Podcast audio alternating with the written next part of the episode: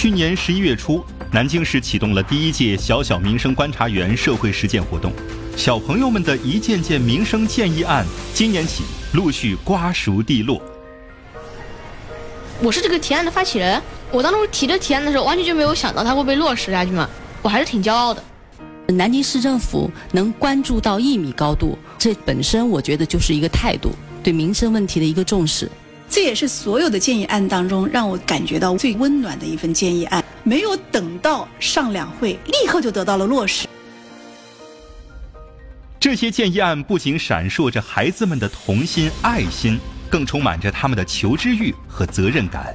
目前呢，南京中小学生将近百万，他们的声音应该被我们给听到，而且他们确实也为城市的成长发出了自己的声音。他们提出来的这些建议呢，往往是被我们成人世界忽视的，或者说我们的角度不够看不到的。一米高度看南京，我与城市共成长。各位上午好，欢迎收听超视点，我是邓超。今年五月二十五号，南京市游府西街小学门口的斑马线从黑白两色变成了红白相间的彩色，两个五年级的小学生提出的建议变成了现实。去年十一月，来自鼓楼实验小学的五年级学生尹世泽、李沐雨参加了南京市儿童意识品牌“小小民生观察员”的社会实践活动。他们提出的优化校园周边交通、设计彩色斑马线的建议，被列入南京市二零二二年度民生实事候选项目，并且在今年四月召开的南京市人代会上票决通过。全市已经确定十八个点位，正逐步付诸实施。建议案被这么重视，又这么快被落实，两位小朋友和他们的家长都感到特别意外。我想问一下哈，五月二十五号，交警二大队在游府西街小学门口设置这个彩色斑马线的时候，两个小朋友那天你们是到了现场，你们俩还接受了央视的这个采访，当时觉得挺骄傲的吗？嗯，我是这个提案的发起人，我当初提这提案的时候，完全就没有想到它会被落实下去嘛。它落实之后呢，就非常的自豪啊，因为。现在已经不仅不仅仅就是只是一个提案了，我还是挺骄傲的。而且你们的彩色斑马线的提案是纳入了南京市政府二零二二年的民生实事项目，就你明白这是什么意思吗？嗯，我觉得这个就明白一点，就是说它应该就是怎么说，应该算是一个比较重要的事情吧。其他的我就不知道了。李沐雨呢？李沐雨来说说看。我和他想法差不多，就是。民生实事应该就是指就是就是为大家着想吧。嗯，你们会觉得来自于两个小朋友的这个提案会得到我们南京市政府的一个高度关注吗？这个是真的没想到。这个妈妈们呢，两个家长是怎么想的？嗯，我个人的感受其实也是非常振奋的，就是南京市政府能关注到一米高度，这本身我觉得就是一个态度。对民生问题的一个重视，因为一米高度少年儿童很多时候呢是被忽略掉的。您是咱妈妈呢？呃，当初只是把它当做一个普通的一个活动，但是当他打电话给我们做银落实的时候，我我其实当时是很惊讶的。这个从这个角度看，其实也是表达了政府也好，所有的。部门也好，其实是合力去维护和就是建设这个美好的城市的一个愿望。嗯，两个小朋友提了这个彩色斑马线的议案，呃，家长们有没有在后面出谋划策？一一开始有好多个不同的想法，但是后来他们讲到这个斑马线，我这个点子，我觉得对他们来说也很合适，他们也想到了解决办法。后来主办方觉得这个是更可行一点。我一定要特别感谢一下主办方。呃，当时我们投了一个初稿之后，主办方专门给孩子们进行一个培训，开了一些讲座，介绍了一下该怎么提案，非常的用心。一开始不是说直接的提案就是彩色斑马线是吧？彩色斑马线这个议案形成之前，你们俩的心里头想法是什么？不只是过马路安全的问题，我们都都有想到。比如说一开始有交通的这种管制，有专门设这种各种点位，嗯，然后 点位，然后呢还有专门就是分开一些这种特殊的通道，我们都有想到过。挺复杂的，听起来哈。对，当时就是嗯，好，我们就设计了那个临时下车点，汽车就就不能随意掉头，让同学们自己下车，然后老师带着同学们用用专用的那种通道进入校园。就一开始想的特别细，是吧？这些点，但是汇聚到这个提案当中的时候，你们最终成就的是彩色斑马线。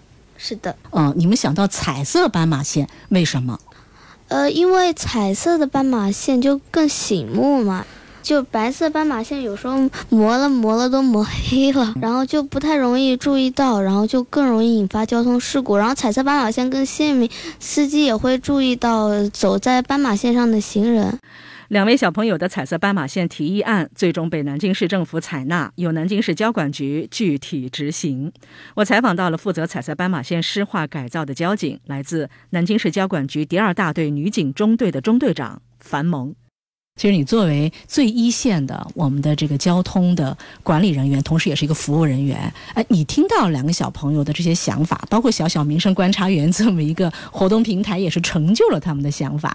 你的感受是怎么样的？反对。非常的感动以及激动，这么小的同学非常有主人翁的意识，从他们的视角来看，可以为我们这个社会的衣食住行、平安交通发展提供一些自己的建议。以往的交管部门制定相关的政策或者落实相关的措施，更多的是从上级到下级这样一种落实的一个途径。但是这两位小朋友的这个举动啊，也为我们提供更多的思路、更多的方式方法，去完善我们的交通管理举措。比如说我们的临时接送的一个停车位，也是两位同学提出的彩色斑马线给我们的启发。我们也是画了这样一个彩色的一个显眼的一个提示，哎，告知我们家长这样一个车位是即停即走。他们赤诚的、淳朴的这样一个想法最终落地，他们学到了很多，我们其实也从中体会到了很多。能够得到这么积极的一个反馈和响应啊，我不知道两个小朋友，你们此时此刻有什么想说的？哦，来，嗯，尹世泽有什么想说的？嗯，我要先谢谢一下这个小小民生观察员这个活动，因为如果没有这个活动，我们也没法把这个议案它提出来，问题也就只能在留在我们心里面了。我也要谢谢他们那个执行的速度啊，效率很高，也知道他们对我们这个提案它那个重视的程度，我们是知道了，就是有问题嘛，我还可以继续提出来。嗯，哎，两个妈妈对于两个孩子参与到这个小小民生观察员这个活动当中，孩子们的成长，孩子们的收获是什么？来，尹世泽妈妈，我觉得最大的收获就是他从单纯的这种关注书本的知识，然后他可以去关注身边的城市，然后出谋划策，把这个城市建设更好，其实是一个很好的一个成长的体验。嗯，来，李沐雨妈妈，我们家的李沐雨呢有一个特别大的爱好，就是看书，但是读书到最后总是要学以致用。所以通过这个项目，我希望他能够关注到自己身边的事，再关注到啊我们大人的世界，再关注到国家的事情，叫家事国事天下事，事事关心，到最后真正能够做到啊修身齐家治国平天下。我觉得这才是真正就是读书到最后的终极意义。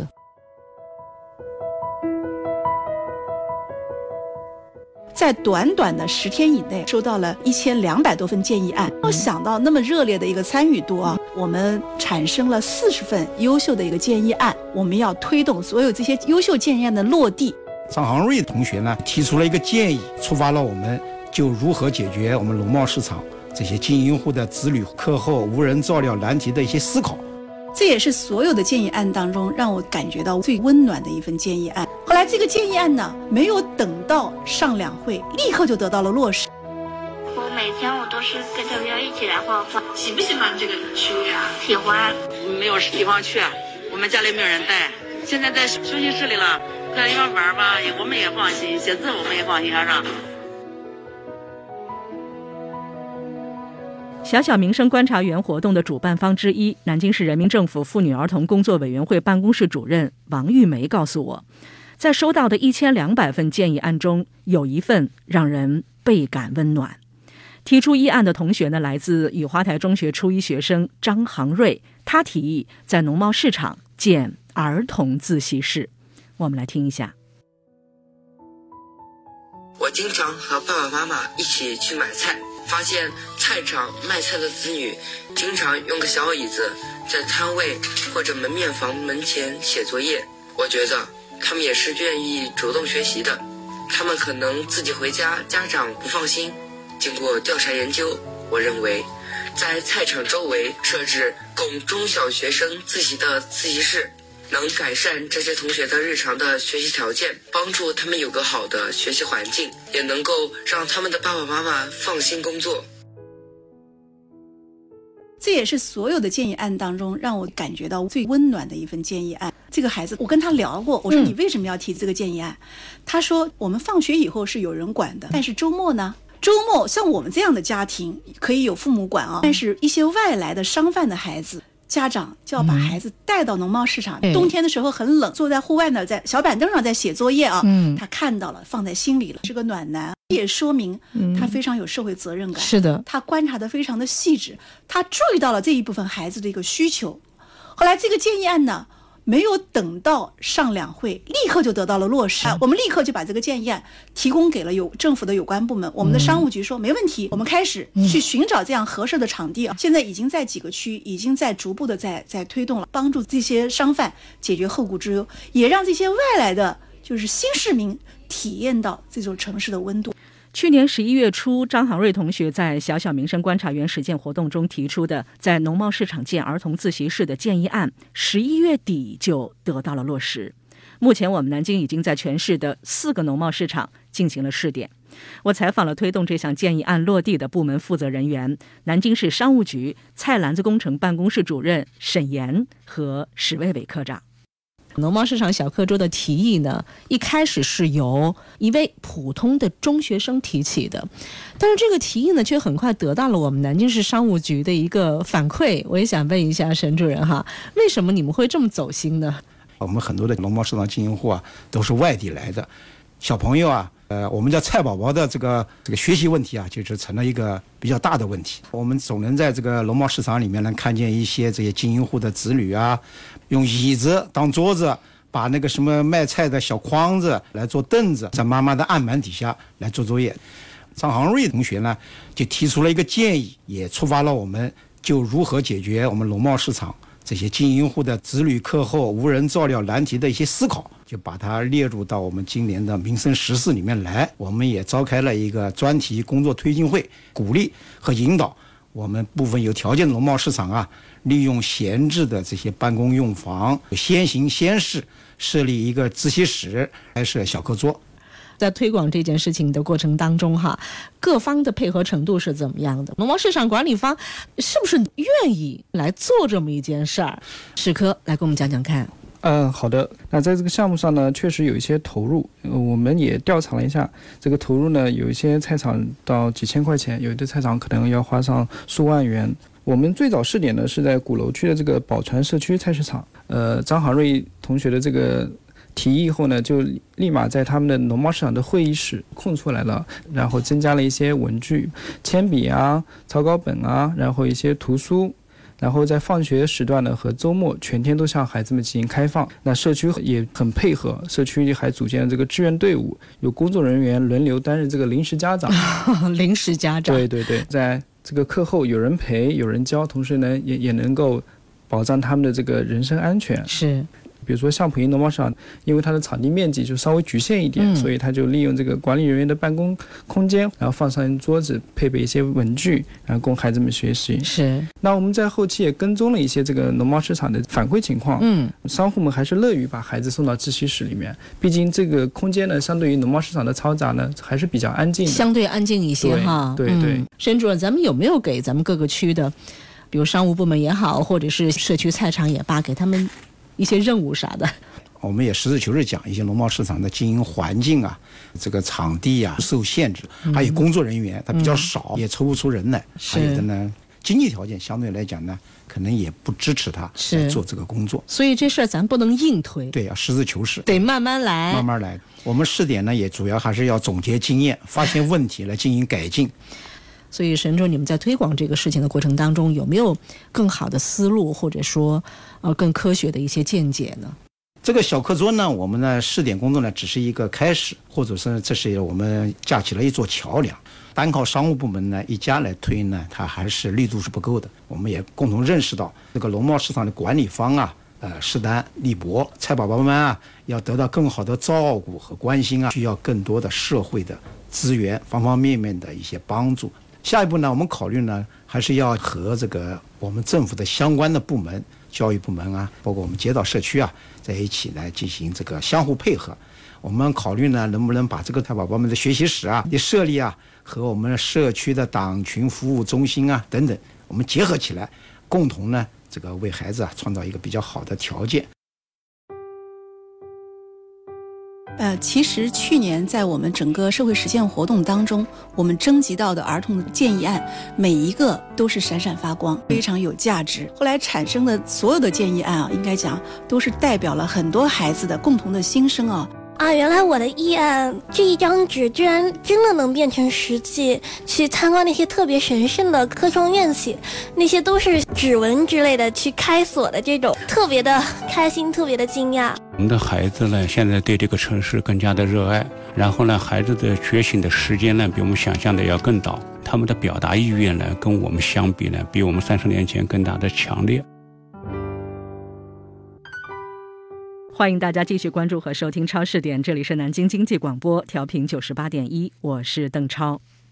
去年开展的小小民生观察员实践活动，最终入围四十份建议案，其中有一份建议案让王玉梅主任感慨：“自古英雄出少年。”王主任，还有什么样的这个提案会让我们觉得孩子们的智慧是了不得的？去年我印象特别深刻的，获得我们特等奖的一个孩子，他是当时是一所小学的六年级学生，他提出来南京市作为一个科教名城，我们有众多的高校、高科技的企业园区，能不能面向中小学生设置一个高科技企业的开放日，然后让孩子们从小的去了解我们科技的发展，树立科教报国的一个信念。他的这个这个建议案写的非常非常出色，所以最后获得了我们评委的一致的一个一个认可。然后这项建议案呢，我们就在推进孩子们去看他们建议的落地情况。就在七月底，我们举办了小小民生观察员的一个暑期实践实践营，我们到了江北新区。我们带着孩子进入企业去看，去看园区的一些发展，看高科技的那个企业的一些技术的一些展示啊。嗯，当天呢，所有的孩子在那个现场流连忘返，而且他们就觉得在课堂上学很多的东西都不如到现场看一次。对，所以这个也是给我们一些非常大的一个启示啊！不要小看孩子，叫自古英雄出少年。我们今天的孩子真正是能够培养成合格的未来的。这个祖国的建设者和接班人，王玉梅主任提及的“自古英雄出少年”的这位少年代表，就是今年刚升入初中一年级的马子树。他建议的设立南京市科状院企小学生开放日的建议案，获得了特等奖。我想问一下马子树，你是怎么想到提这样的一个议案？嗯，我从小就非常想走进那些十分神圣的科创院系，但是都知道那些科创院体向来都是保密的，不给随便进的。然后，如果想要知道一些科学类的信息，渠道真的是非常少，只能通过学校的科学课，或者是偶尔去一下科技馆才能了解到。所以我很有幸能够参加这个民生观察员提出这个议案。马子树的爸爸告诉我，他经常带孩子去参观科技类的展览。渐渐的，小姑娘对科技产生了萌芽般的兴趣。现在，她每天都会抽出半个小时时间阅读和科技有关的书或者杂志。今年暑期，包括马子树在内的部分中小学生被活动主办方邀请，前往江北新区研创园共享展厅、江苏集萃先进高分子材料研究所考察和体验科创院企开放日这个建议案。今年我们主办方邀请到我们的一些小小观察员，真的去到了我们的一些科创院企。哎，我想知道马子树哈，你看你的议案真正进入到了实践的这个环节了。对，是的，当时，呃，我听到啊，原来我的议案这一张纸居然真的能变成实际，去参观那些特别神圣的科创院系，那些都是需要用指纹之类的去开锁的这种，就。特别的开心，特别的惊讶，是孩子很新奇。对，毕竟对他来说，给他的那种视觉冲击感还是很强烈的。直直面一些芯片的制造啊，直面一些高科技的高分子的一些材料，对他来讲，简直就是一打开他的那个一番天地。在你们进到了这样的一个科学大门的时候，芯片的生产、芯片的制造是摆在你们面前，能不能给我做一个来自于你的角度的一个科普。当你真正的置身于这个实验室的时候，和电视上隔着一层屏幕看起来还是不一样，真的特别的震撼。我发现原来芯片是从那么大的一个圆盘上面去抠下来的，首先通过一块铁板，然后再在上面去装入电路，然后再去涂漆，再去刮漆，然后还要把它去弄平整。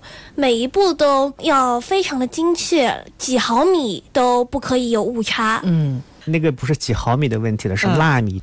马子树，如果你要弄到几纳米制成的光刻光刻机，嗯嗯，就是你那个学校直接列为国家重点学校。真的。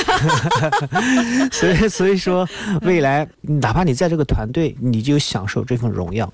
我想问一下马子树哈，你跟现场的工作人员或者研究人员，你们作为小成员，跟他们有一些沟通吗？呃，主办方就是提前介绍了几个工作人员，都是高科技的博士、硕士出身的 高科技人员，然后会为我们去讲解，尽量用很浅显的语言去告诉我们芯片的这个制作过程，包括一些小实验的原理。嗯，我们都很惊讶，哇，原来这么神奇的东西是这么做的。当时好多小朋友都不想走了。我想问一下马子树。你参与了这次活动以后，会不会也对你今后，比如说选择，呃，你将来的职业，形成你的一些自己的一些认识？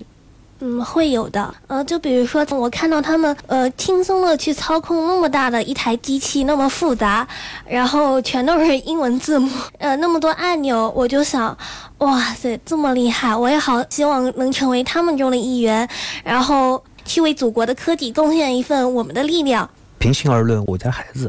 很有幸生活在一个我们国家蓬勃发展的一个阶段。我们上学的时候，呃，那时候物质条件还不是那么太太优渥。通过这几年的那个飞速的一个发展，他能站在我们的肩膀上面去看外面的世界。今年十月二十六号，南京市发展和改革委员会举行了征集市民好建议、民生实事金点子启动新闻发布会，正式启动二零二三年度南京市民生实事项目群众建议征集活动。作为小小民生观察员的马子树也接到了主办方的邀请，来到了新闻发布会现场。在这么正式的场合里，在一群成人的包围圈中，作为南京少年儿童的代表，十二岁的小姑娘再次勇敢谏言：“我们每天中午都在学校吃饭，最近就在想，能不能把校园食品供应商等级授牌纳入南京二零二三年的民生实事。”我觉得这样可以让我们的同学吃得更安心，让爸爸妈妈和爷爷奶奶更放心。我们少年儿童是南京的小主人，理所当然应该为南京的城市发展贡献自己的一份力量。我也相信会有很多小伙伴和我一样，一起在南京发展的大事上发出少年儿童的声音。群众建议征集活动的主办方负责人、南京市发展和改革委员会社会发展处处长殷金生。接受了我的采访，我注意到哈，你们也邀请到了一部分人大代表或者政协委员现场建言献策，你们还邀请了一位中学生的代表。小小民生观察员马子树，请问一下这个殷处长哈，作为活动的一个牵头方，邀请到这么一个小小民生观察员来到我们的启动仪式现场，为什么是怎么考虑的？边呢先报一组数据，然后再讲一下的我一个亲身的一个感受。好，目前呢，南京市呢有小学三百九十二所。在校的小学生五十万人，初中呢有两百零四所，在校的学生有十九点三万人，高中呢有六十所，在校的学生有六点五五万人，加上职高呢，南京市呢中小学生将近百万。他们的声音应该被我们给听到，而且他们确实也为城市的成长发出了自己的声音。前不久呢，我专门去了南京市在河西的妇女儿童的活动中心，现场呢就看到了那边有一个收集了一千余份来自小小名称观察员的建议案。在这个工作当中啊，我不断的深化对孩子们参与城市的一些认知。我记得冰心女士以前讲过一句话，我印象的非常深。一切为了孩子，为了一切孩子，为了孩子的一切，就决定了这个城市的文明程度。那么一个温暖的城市才能吸引更多的年轻人来此安家立业。一句话，儿童友好是一座城市最大的善意和美好。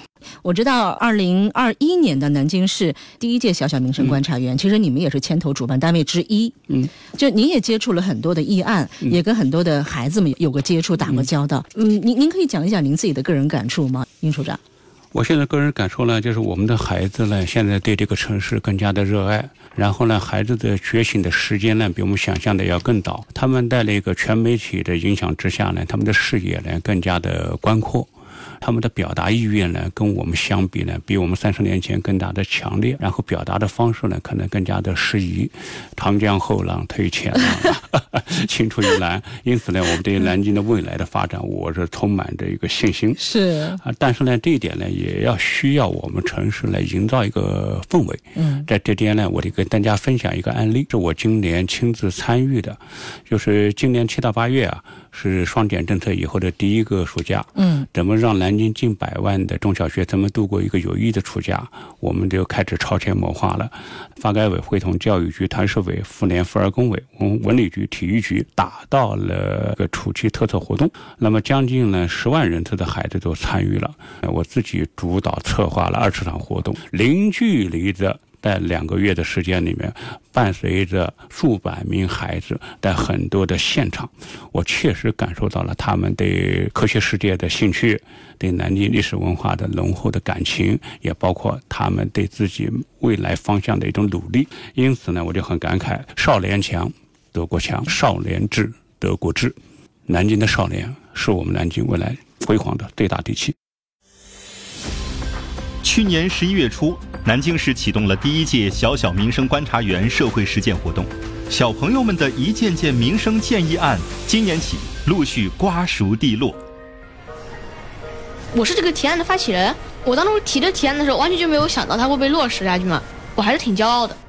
南京市政府能关注到一米高度，这本身我觉得就是一个态度，对民生问题的一个重视。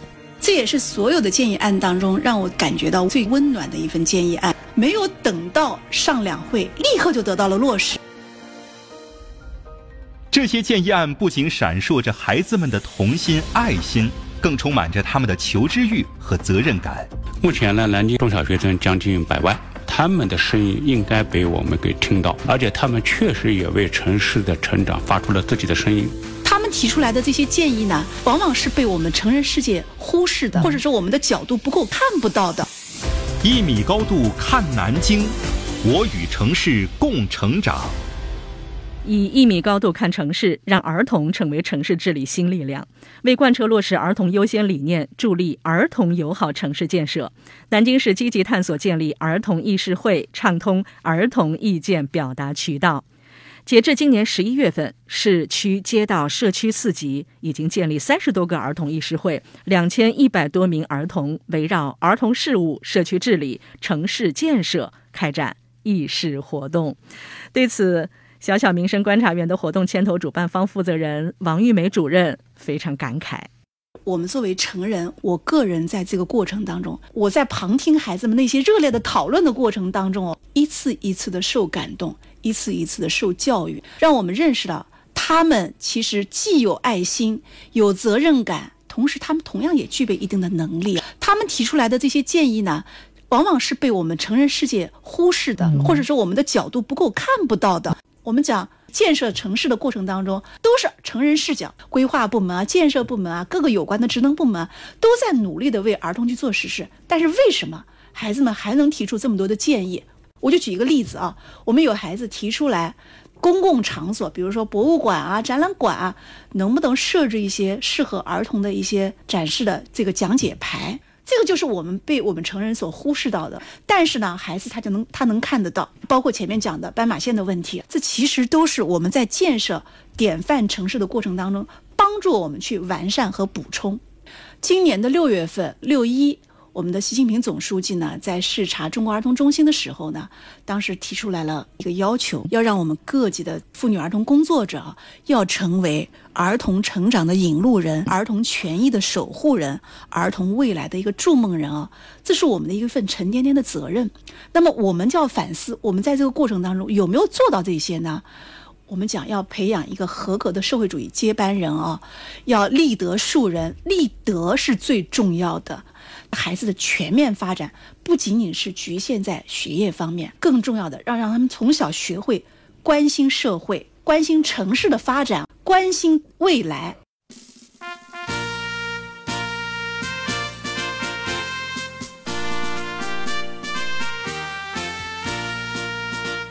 我想问一下几位小朋友哈，你们都是我们南京市小小民生观察员，那么你们知道这是干嘛的吗？什么是小小民生观察员？就是我们小朋友从我们的角度出发，多观察身边的事情，关注大众的衣食住行。嗯，我觉得呢，小小民生观察员就不只是成年人、大人的工作了，就是我们小朋友呢，从我们的这个视角看来，我们的。日常的生活中有什么需要改进的地方？小小民生观察员呢？我觉得就是，嗯，以孩子的视角去看世界，也让世界去听听到孩子的声音。嗯，在这个活动中呢，也让我们多去关注身边的社会，关心国家大事，呃，立出宏伟的志向，不负党和国家的期望，也牢记习爷爷的教导。用实际行动去践行“请党放心，强国有我”的八字誓言，让我们成为真正的二十一世纪的主人，成为祖国明天合格的接班人。